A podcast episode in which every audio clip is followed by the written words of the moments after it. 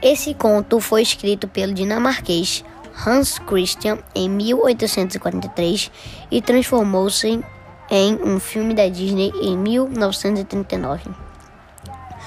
Conta a história de um patinho que, depois de ser muito humilhado e experimentar sentimentos de tristeza, desamparo e baixa estima, consegue se dar conta de seu valor.